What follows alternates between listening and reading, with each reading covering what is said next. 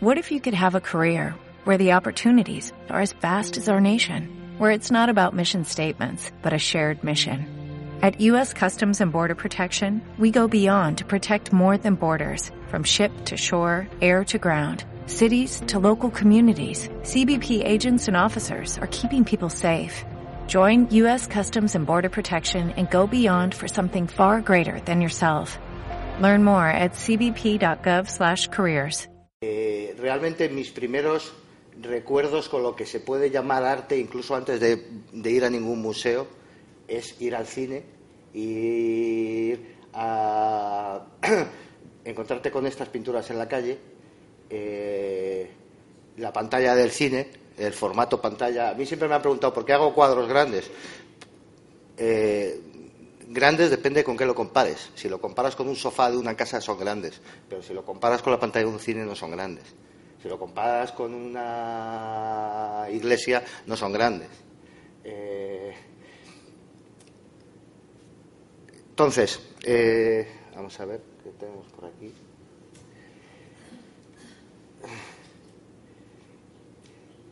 Realmente lo que quería hablar era de lo que es la primera eh, impresión de algo artístico. Y para mí, con cinco o seis años, era esto, incluso antes de visitar un museo.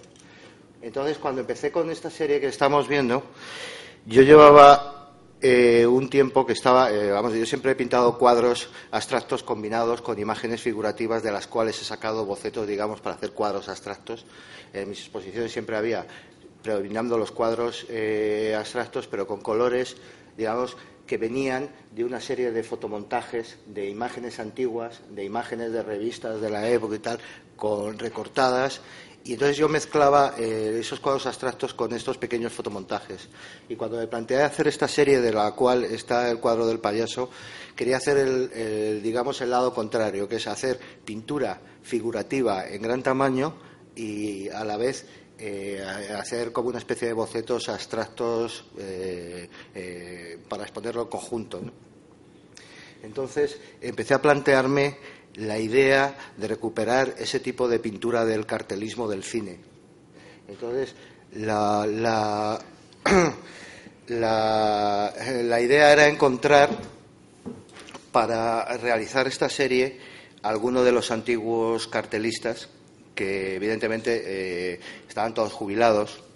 Ahora vas por eh, las Gran Vías, los, los, todos los anuncios están hechos por plotter, por eh, impresiones digitales. No hay nadie que pinte a mano ese tipo de cosas. Lo único era encontrar alguno de los antiguos cartelistas que estuviera todavía vivo y gracias que encontré a uno de los mejores que trabajó en Madrid y que estaba jubilado y aburrido en su casa. Entonces le planteé el volver a trabajar, montarle yo un estudio y volver a trabajar para, para mí, para hacer una serie de cuadros que quería hacer. Entonces, de ahí partió, eh, partió esta serie que estuvimos pintando durante estos ocho años. Eh, yo encontré este pintor, eh, como os digo, estaba ya jubilado en su casa, aburrido, y tenía además cierta mono de pintar y de, volver a, hacer algo. Montamos un estudio, le busqué unos ayudantes para que trabajaran con él. Entonces yo iba dando los bocetos que los que tenía que de los que tenían, o sea, fue montar otra vez el taller del que tenía él para, para los carteles del cine. Entonces hice esta serie. Empezamos con una serie como de 30 cuadros de desnudos fue muy gracioso porque eh, él estaba jubilado, pero le llamaban de vez en cuando para hacer desnudos, sobre todo en salas de fiestas y en pequeños garitos tipo puticlubs o algo así. Y, cuando le planteé empezar por desnudos, él, como buen artista de encargo, no dijo nada, los hizo muy bien, pero se cansó enseguida empezó a decirme que ya que, eh, que, se pasó todo el día haciendo estudios. Entonces, este es otro cuadro de esta serie. Son cuadros muy grandes. Este cuadro debe tener como 5 metros por 4 o algo así.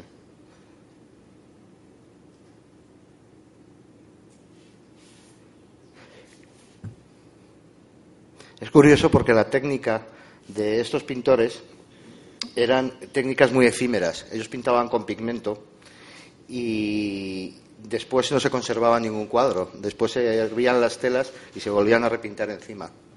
No hay nada de aquella época, de ese tipo de cartelismo, que haya sobrevivido. Son cuadros totalmente efímeros. Entonces nosotros tuvimos que cambiar un poco el sistema de pintar para eh, fijar la pintura a las telas y que, y que perduraran. Otra cosa que, que es muy a mí me fascinaba era la manera que tenían que pintar, porque ellos pintaban de una manera como los antiguos pintores al fresco, sin ningún tipo de error, y además hacían los cartelones de tamaños gigantescos, como de 10-15 metros, del tamaño de las fachadas de los cines, pero realmente cuando estaban pintando no se, no se alejan ni siquiera dos metros de los cuadros. Ellos tienen una visión, digamos, fotográfica adaptada a pintar de cerca, sin separarse más de un metro de los cuadros, y está hecho para que lo veas después en una calle, cruzando la acera como a 10 metros. Es, impresionante.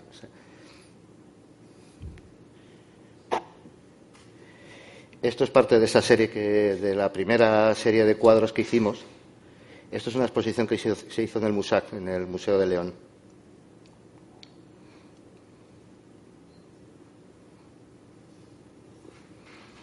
Si alguien quiere hacer una pregunta, me lo puede preguntar.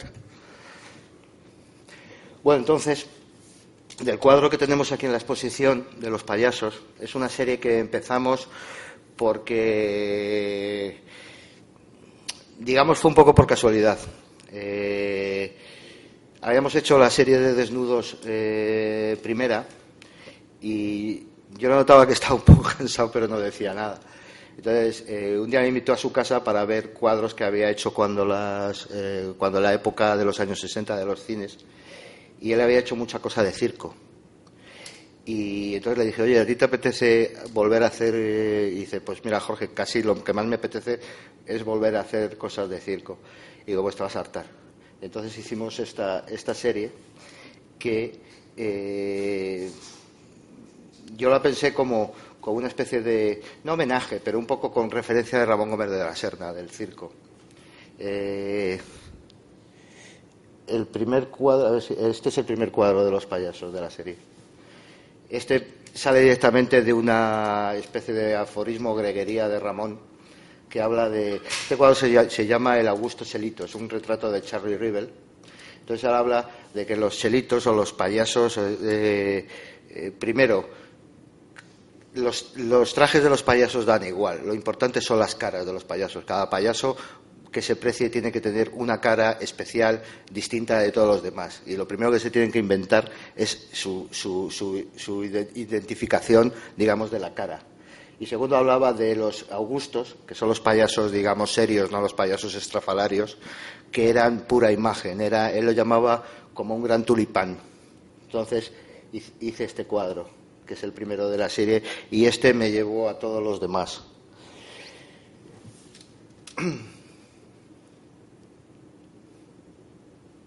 curioso porque hablaba Ramón a la hora de describir las cabezas, las caras de los caballos, de los, de los payasos, como lo que hablábamos antes de pura imagen, y después decía, en los payasos puedes eh, cortarles la cabeza que siguen teniendo gracia, porque es lo más importante, es la imagen de la, del rostro, de la cara.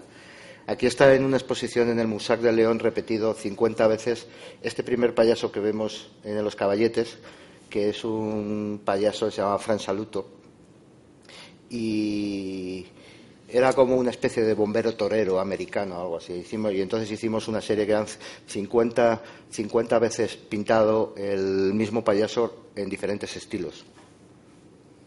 Los que se ven detrás son los que corresponden al payaso que está aquí abajo en la exposición.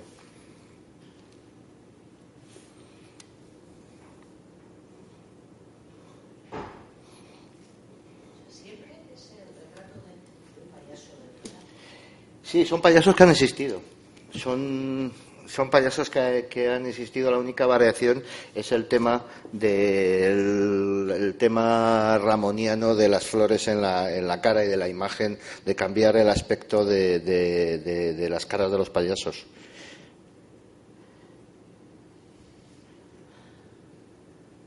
Sí, porque además en esta exposición está mucho el tema de la imaginería del estampario ramoniano, porque además es una cosa que yo utilizo mucho como el archivo de imágenes antiguas para crear las, los cuadros, que, lo he utilizado siempre a la hora de hacer los, digamos, los fotomontajes previos, que son los bocetos de los cuadros. Eso que se ve en el suelo son eh, revistas, los recortes de las revistas que se usaron para, para, para, para, hacer los fotomontajes. En esta exposición se recreó un poco el ambiente del estudio, se llevó un poco a esta sala. Por eso están esos caballetes, esos cuadros. Pero vamos, no es nada falso porque incluso estuve una semana trabajando en esa sala, o sea que ahí eh, estuve, estuvimos pintando de verdad.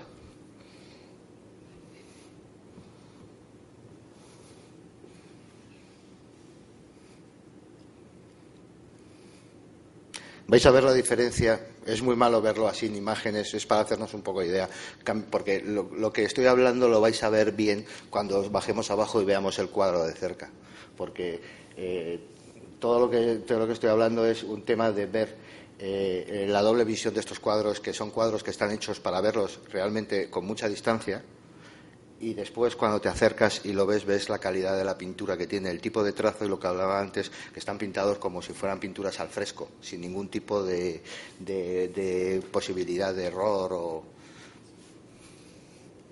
sin ningún remordimiento. No se pueden borrar, en el momento que salieran mal había que repetirlos.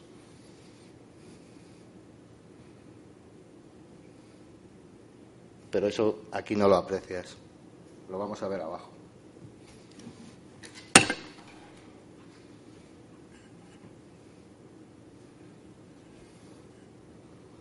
Ah, bueno. Eh, eh, entonces lo que estábamos hablando, que os decía que esta era una serie muy especial, que la que estuve trabajando por eso, porque conté para hacer estos cuadros con uno de los mejores artistas que hubo en esa época para el cartelismo de cine y es una cosa que no se va a repetir. normalmente toda la pintura es irrepetible, pertenece a un momento de tu trayectoria que es irrepetible después en el tiempo, pero esto es mucho más porque contábamos con, con, este pintor que, que, realmente es el que hizo los cuadros.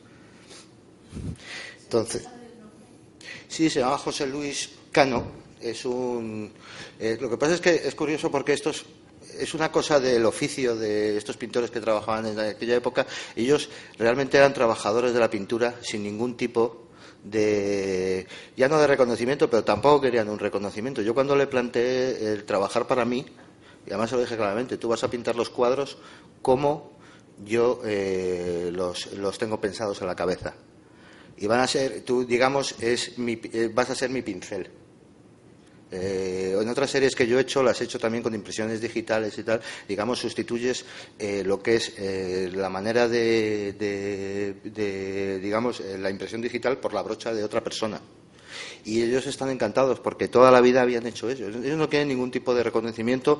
Incluso cuando hemos hecho alguna exposición, le hemos planteado el, que firmáramos juntos algún cuadro y tal.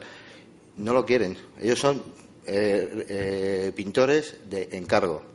Y además es curioso porque eh, a mí un día me invitó a su casa a ver lo que él pintaba los fines de semana en su casa y nadie podría creer que, que, estos cuadros y los que él hacía en su casa están pintados por la misma persona, porque son pintores que dependen de otros para hacer lo que hacen. sus, los cuadros que hacía en su casa eran terribles para mí, para mi gusto. A él le encantaban, pero yo tenía que hacer, o sea, yo estoy, me estoy sirviendo de su mano, de su mano y de su experiencia. Y además también estoy haciendo como una alusión a lo que estábamos hablando antes, un tipo de pintura y un tipo de época. Bueno, pues pasamos. Esta es la parte final de, la serie que hicimos con los cartelistas. Eh,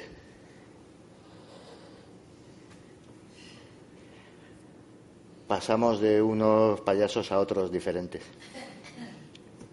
Estos tienen menos gracia. Esto es una serie que se hizo, se llamaba Los Encargados, es una serie que hice conjuntamente con Santiago Sierra. Y se llamaba Los Encargados, era una exposición que se hizo en la Galería Helga de Alvear en Madrid. En realidad es un sueño de serie que se pudo hacer gracias a que Helga Alvear eh, hizo la producción porque era eh, una serie muy complicada de porque no solamente estaban los cuadros, hay otra cosa que vais a ver ahora. Esto se hizo en el año 2012.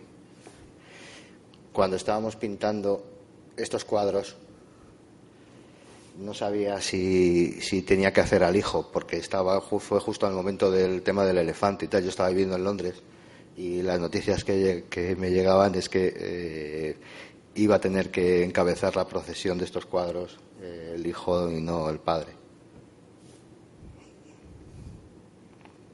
Esta es la posición que se hizo.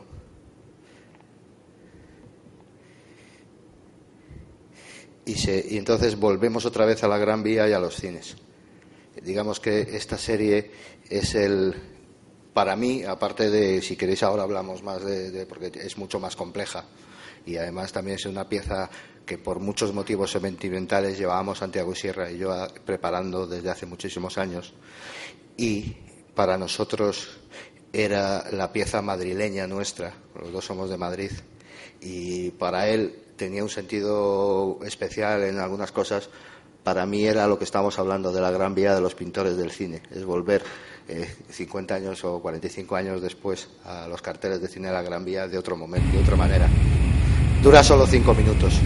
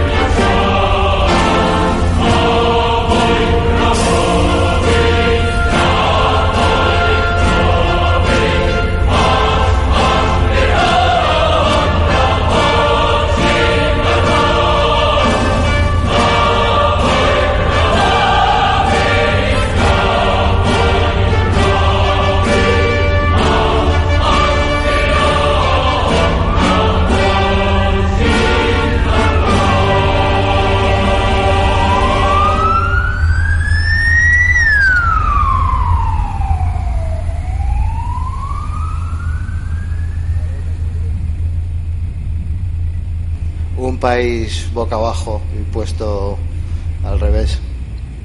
Esta es la última eh, serie que se hizo con este tipo de pinturas. Si queréis preguntarme algo. Esto se hizo una exposición en la Galería Helga de Alvear, que es la que produjo la pieza, y además es la galerista de Santiago y la mía. Y después esta exposición eh, casi tuvo más repercusión, pese a ser un tema muy particular español, porque evidentemente fuera la gente que aparece y la reconocen, pero eh, el recorrido de esta exposición durante los últimos tres años ha sido impresionante. Se ha expuesto mucho, mucho más en todo el mundo que aquí en España pese a ser una, una pieza tan especialmente española, ¿no? Bueno, ¿queréis preguntar algo? Aquí se, se hizo una, eh, se hizo una exposición con los cuadros, que es lo que tengo aquí alguna foto. esta es la sala grande de la galería con los cuadros que se utilizaron en el vídeo y después había otra sala con el, con el vídeo. Después en las exposiciones donde ha ido por ahí, pues dependiendo del espacio y del tipo de exposición, pues han llevado parte de los cuadros o se han llevado el vídeo. Evidentemente para exposiciones más lejos es más fácil eh, plantear solamente el vídeo, ¿no? Pero por ejemplo lo que hablaba está es increíble la, la, repercusión sobre todo fuera de España de, porque además es un ya no es una un sentimiento más español sino más global más global. Pero vamos estas piezas estado en el museo de, de la Hamburger Bahnhof en Berlín estuvo en la en el Museum de Washington estuvo en bueno ha estado por Polonia por la Bienal de Turquía la Bienal de Göteborg el eh, vamos, este, esta, esta, esta pieza tiene un, currículum aparte, totalmente. Y todavía sigue estando, en, vamos, lleva tres años que siempre, en todos los meses ha estado proyectada o expuesta en algún sitio del mundo. Todavía hoy. Hoy está, me parece que este, este, ahora está en, no recuerdo mal, en Chile o algo así.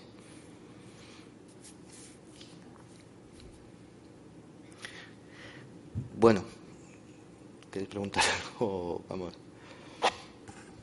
La técnica tuve oportunidad de hacerlo con seis años en el 44. La técnica de. de... Dejaron hacer dos cuadrículas de letras. Ah, ah bueno.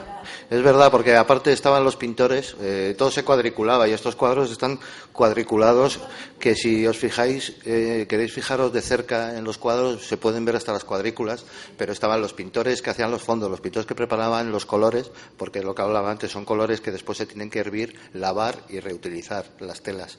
Y aparte después estaban los, los tipógrafos, los que hacían las, las, las letras. Hacía carteles. Sí, sí, sí, sí, sí, sí, sí. Pues a mí me costó como un año la producción de empezar a pintar con este, este tipo de cuadros porque más que convencer a esta persona para que volviera a pintar, porque él estaba ilusionado por volver a pintar, pues era un poco eh, reconstruir los, el taller que había antes. Y además yo no estaba viviendo en Madrid, estaba fuera de España, pero reconstruimos un taller, buscamos un ayudante para que le preparara los colores, eh, que le montara las telas que, y además tenía que cambiar lo que hablábamos de la técnica, que pintaban para destruirlo. Y, y, yo, en estos cuadros, no, no se pintaban, servía las telas, desaparecía la pintura y se volvía a pintar la misma tela. Entonces, eh, evidentemente con estos cuadros no quería que pasara eso. Entonces tuvo que cambiar algo de. pero es muy, es muy curioso. Muy, muy con telas, con, eh, estos están pintados con telas de, lonas preparadas especiales para que agarrara la, la, para que el aglutinante de la pintura se mantuviera, no como lo hacían ellos. Pero mm, es muy curioso porque lo hablábamos antes, son cuadros, si aquí te interesa la técnica, son cuadros que a mí me sorprendió mucho porque están pintados en oblicuos. ellos pintaban con los cuadros atados con cuerdas en oblicuos y, no se separaban más de un metro a la hora de pintar. Y yo les preguntaba, ¿por qué lo pintáis así?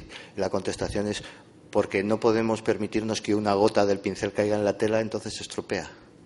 Porque es verdad, no di vuelta atrás. En cambio, si lo pintan en oblicuo, la gota se va al suelo, no se va nunca al cuadro. Pero lo más importante es lo que hablaba antes, son cuadros que están pintados a un metro de distancia y están hechos para que tú los aprecies como son a 10 metros. O sea, eso es la capacidad del ojo y de, los maestros eso. Por eso, porque yo cuando empecé a hacer estos cuadros figurativos, me planteé con ayudantes de mi estudio hacerlos yo, incluso los primeros desnudos, los cuatro o cinco cuadros primeros los hice yo. Pero claro, tardaba eh, en cada cuadro pues podía estar un mes, un mes y medio y, con demandas grandes de exposiciones, de, de repente series que había 40 pues tenía que buscar a alguien que y, y, esta, esta, persona es la perfecta para hacer eso. Es la historia de estos cuadros. Vamos, es una serie dentro de mi obra, que es lo que he venido a hablar, porque después están otras series que he hecho de otros tipos de materiales, de otro tipo de pinturas abstractas o de otras series.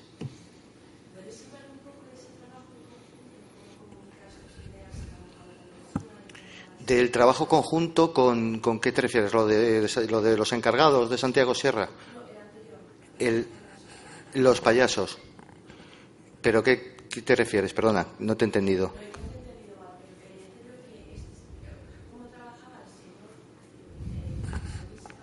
Sí.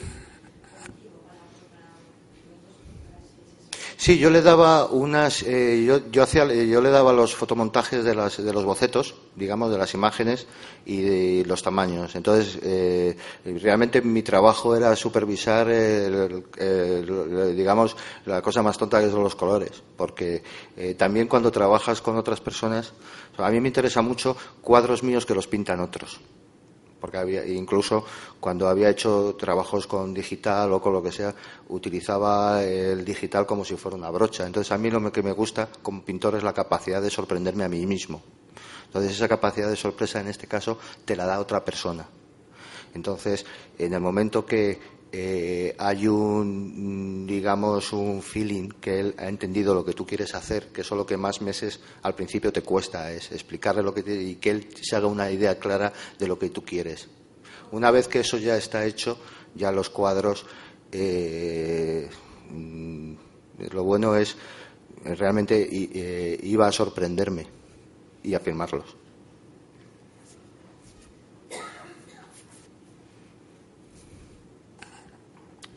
pues no sé.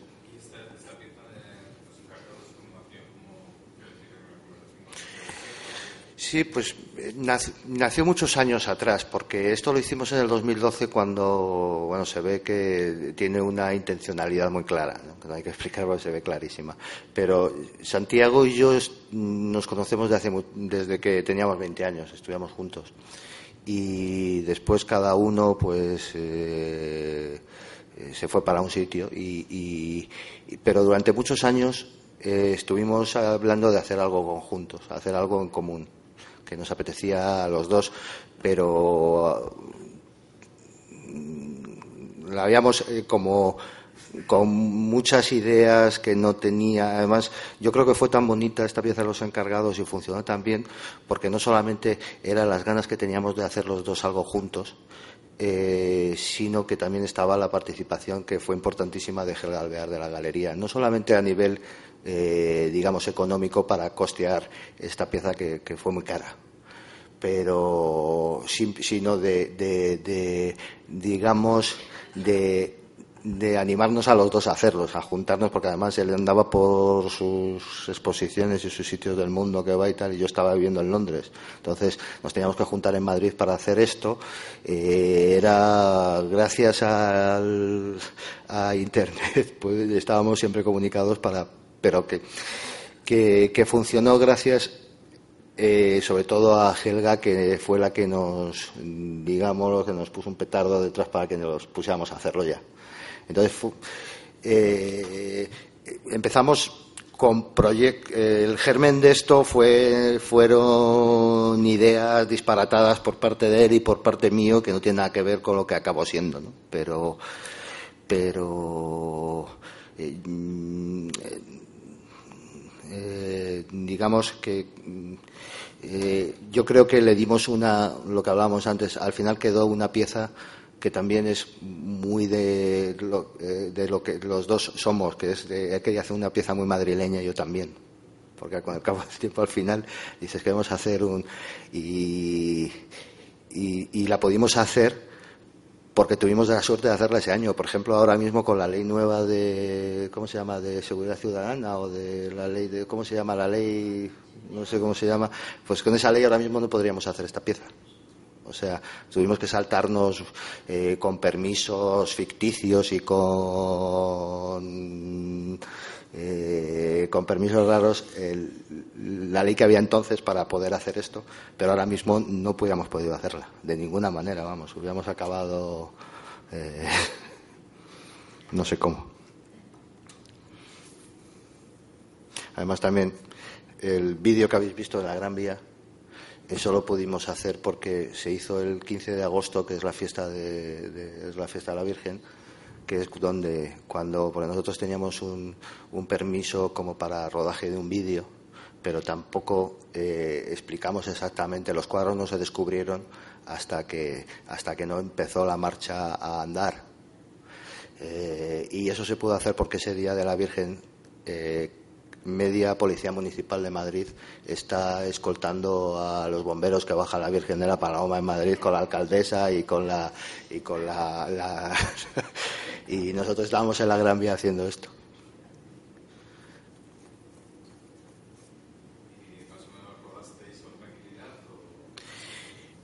Eh, ten en cuenta el, eh, hubo bastantes problemas. Si, problemas técnicos de entrada porque son cuadros que son cuadros que no están hechos como para subirlos a un coche y andar con ellos, porque hay un efecto vela evidente. Pero nosotros habíamos elegido ese 15 de agosto también porque es el día de más calor en Madrid y que normalmente eh, no hay aire, no hay viento, pero justo ese día se levantó un viento de 50 kilómetros por hora, una cosa así. Se ve en el vídeo que los cuadros balancean así mucho. Y no, el problema, tuvimos la suerte, yo creo que eh, eh, estuvimos toda la mañana de arriba abajo, se hizo como, se hicieron como, como 10 rutas de ir a la plaza de, a la, a Cibeles, y volver a la Plaza España como diez veces. Nosotros queríamos haber subido hasta la Puerta de Alcalá por el tema simbólico de los carteles que hubo durante la, República de, de, la Puerta de Alcalá, pero no nos dejaron llegar a la Puerta de Alcalá. Pero aparte que nosotros teníamos ese permiso que habíamos pedido para hacer ese vídeo, la policía nos paró un par de veces. Lo que pasa es que tuvimos la enorme suerte de que uno de los cámaras, porque nosotros llevábamos una producción que había como cinco cámaras en las diferentes esquinas, había otra cámara subida a una azotea y después, si se ve en el vídeo, hay una cámara que es una, cámara que va en moto. Y esa cámara que va en moto es un cámara que trabaja en televisión española que acababa de volver de, trabajar en los Juegos Olímpicos de Londres o algo así, y se llevó para el trabajo la moto de televisión española. Con lo cual, el que iba encabezando la se veía un tío con la moto de televisión española y parecía que era muy oficial. Entonces los policías nos dejaban pasar porque veían que era un cámara de televisión española. Pero eso fue la casualidad de que el tío se trajo la moto del trabajo a, a esto. Entonces, eh, no hubo, no, no, no.